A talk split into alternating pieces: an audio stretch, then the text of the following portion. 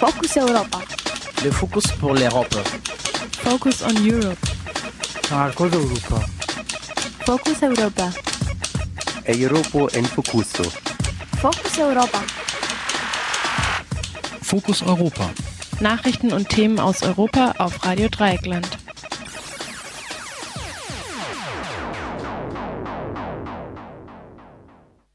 Fokus Europa Nachrichten heute am 3. Dezember 2020, zusammengestellt von unserem Kollegen Jan. Zunächst der Überblick. Frankreich. Gutachten macht Polizei für tödlichen Schuss mit Tränengaskanister verantwortlich. USA und Europa droht ein tödliches Weihnachten. Noch immer 20.000 ausländische Söldner in Libyen. Gerichte haben Tausende von Abschiebungen von afghanischen AsylbewerberInnen verhindert. Niedersächsischer Ministerpräsident warnt CDU vor Schulterschluss mit der AfD bei der Ablehnung der Rundfunkgebührenerhöhung um 86 Cent. Und nun zu den einzelnen Themen. Frankreich. Gutachten macht Polizei für tödlichen Schuss mit Tränengaskanister verantwortlich. Ein forensisches Gutachten kommt zum Schluss, dass ein Polizist während eines Einsatzes gegen Gelbwesten im Dezember 2018 absichtlich in Richtung eines Hauses mit Apartment zielte. Am Fenster ihrer Wohnung im Zentrum von Marseille stand die 80-jährige Zeneb Redenon. Sie wollte gerade den Fensterladen schließen, als sie der Tränengaskanister an der Brust und Kinn traf. Sie starb an den Verletzungen. Der Anwalt der Familie glaubt, dass sie absichtlich getroffen wurde, weil der Polizist glaubte, die Frau würde den Einsatz filmen. In Wirklichkeit hielt sie ihr Handy in der Hand, weil sie mit ihrer Tochter telefonierte. Die Familie hat nun eine Klage gegen den damaligen Innenminister Christophe Castan eingereicht, weil er die Polizei gedeckt hat. Castan ist auch Vorsitzender der Partei La République en Marche des Präsidenten Emmanuel Macron. Castaner behauptete, die gebürtige Algerierin sei nicht aufgrund der Verletzung gestorben, sondern aufgrund von Fehlern im Krankenhaus. Der Einsatzleiter weigerte sich, den Namen Polizist, des Polizisten zu nennen, der geschossen hat. Darauf wurde der Einsatzleiter befördert. Ein erstes Gutachten kam zu dem Schluss, dass der Tränengaskanister die Frau rein zufällig getroffen habe. Der Fall ist auch deshalb politisch brisant, weil eine Änderung des Presserechtes das Filmen und Fotografieren von Polizeibeamtinnen im Einsatz unter Strafe stellen soll. Der entsprechende Paragraph wurde nach Protesten in über 100 Städten am Montag von der Regierung vorerst zurückgestellt. Doch das Vorhaben gibt es noch immer, nur der Text soll überarbeitet werden. USA und Europa drohen ein tödliches Weihnachten. Gestern starben allein in den USA mehr als 2700 Menschen binnen 24 Stunden mit Covid-19 und damit mehr als jemals zuvor seit Beginn der Seuche. Der gewählte, aber noch nicht in seinem Amt eingeführte US-Präsident Joe Biden warnte sein Land vor der Möglichkeit, dass in den USA bis Ende Januar weitere 250.000 Menschen durch, den, durch die Pandemie sterben. Die US-Gesundheitsbehörde rät insbesondere von Reisen zu Weihnachten ab. In Europa hat die Zahl der Neuinfektionen zwar etwas abgenommen, die Zahl der Todesfälle ist aber noch immer sehr hoch.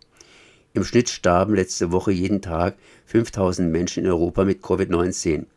Während in einigen europäischen Ländern die Zahl der Neuinfektionen beträchtlich gesunken ist, geht diese Zahl in Deutschland nur minimal zurück. ExpertInnen und die europäischen Behörden warnen vor Lockerungen zu Weihnachten, wie sie in Deutschland geplant sind. Italien hat dagegen Reisen an Weihnachten untersagt. Auch neue Impfstoffe werden an der Zahl zunächst wenig ändern. Die Bundesregierung rechnet damit, 3,5 Millionen Menschen im ersten Quartal 2021 impfen zu können. Das sind aber nur etwas mehr als 4% der Bevölkerung zum Ende des Quartals. Noch immer 20.000 ausländische Söldner in Libyen. Nach Angaben der UNO-Gesandte Stephanie Williams befinden sich noch immer 20.000 ausländische Söldner in Libyen im Einsatz. Zu den Ländern, die Söldner nach Libyen geschickt haben, gehören die Türkei, die Kämpfer aus Syrien nach Libyen geschickt hat. Auch russische Söldner sind in Syrien im Einsatz. Auch das gegen Libyen verhängte Waffenembargo wird offenbar nicht eingehalten. Erst vor wenigen Tagen musste eine Fregatte der Bundesmarine die Durchsuchung eines türkischen Schiffes nach Waffen wegen eines Protestes aus Ankara abbrechen. Gerichte haben Tausende von Asylschiebungen von afghanischen Asylbewerberinnen verhindert. In den ersten neun Monaten des Jahres wurden über 5600 Ablehnungen von Asylanträgen von Menschen aus Afghanistan von deutschen Gerichten aufgehoben. Damit waren knapp 60 Prozent aller Einsprüche erfolgreich. Das geht aus der Antwort auf eine Anfrage der linken Bundestagsabgeordnete Ulla Jelpke hervor. Jelpke bezeichnete es als inakzeptabel, dass das Bundesamt für Migration und Flüchtlinge so viele Fälle falsch überprüfe. Aus der Zahl lässt sich nicht einmal darauf schließen, dass das Bundesamt in den übrigen Fällen mit der Ablehnung des Asylantrages Recht bekam. Denn in den meisten verbleibenden Fällen ging es nur um Zuständigkeiten im Rahmen des Dublin-Verfahrens. Niedersächsischer Ministerpräsident warnt CDU vor Schulterschluss mit der AfD bei der Ablehnung der Rundfunkgebührenerhöhung um 86 Cent. Der niedersächsische Ministerpräsident Stefan Weil, SPD, hat die CDU-Fraktion im Nachbarland Sachsen-Anhalt aufgefordert, doch für die Erhöhung der Rundfunkgebühren um 86 Cent zu stimmen. Die Parlamente von 15 Bundesländern haben der Erhöhung bereits zugestimmt. Damit sie zum Jahreswechsel in Kraft treten kann, müssen aber alle Bundesländer zustimmen. Es ist die erste Erhöhung seit dem Jahre 2009. Die CDU-Fraktion im Magdeburger Landtag ist aber weiter entschlossen, die Erhöhung zusammen mit der AfD zu blockieren. Es droht ein Zerbrechen der Koalition aus CDU, SPD und Grünen in Sachsen-Anhalt. Die Erhöhung wurde von einer unabhängigen Schiedskommission vorgeschlagen, weil wies auch darauf hin, dass die Blockade ohnehin mit hoher Wahrscheinlichkeit am Verfassungsgericht scheitern würde. Die CDU-Fraktion beruft sich jedoch auf einen Absatz im Koalitionsvertrag, in dem von stabilen Rundfunkgebühren die Rede ist. Außerdem hat sich die CDU in Sachsen-Anhalt seit langem politisch festgelegt und möchte nicht als Umfallerin dastehen. Focus Europa. Le focus pour l'Europe. Focus on Europe. Marcos Europa. Focus Europa. Europa en Focuso. Focus Europa.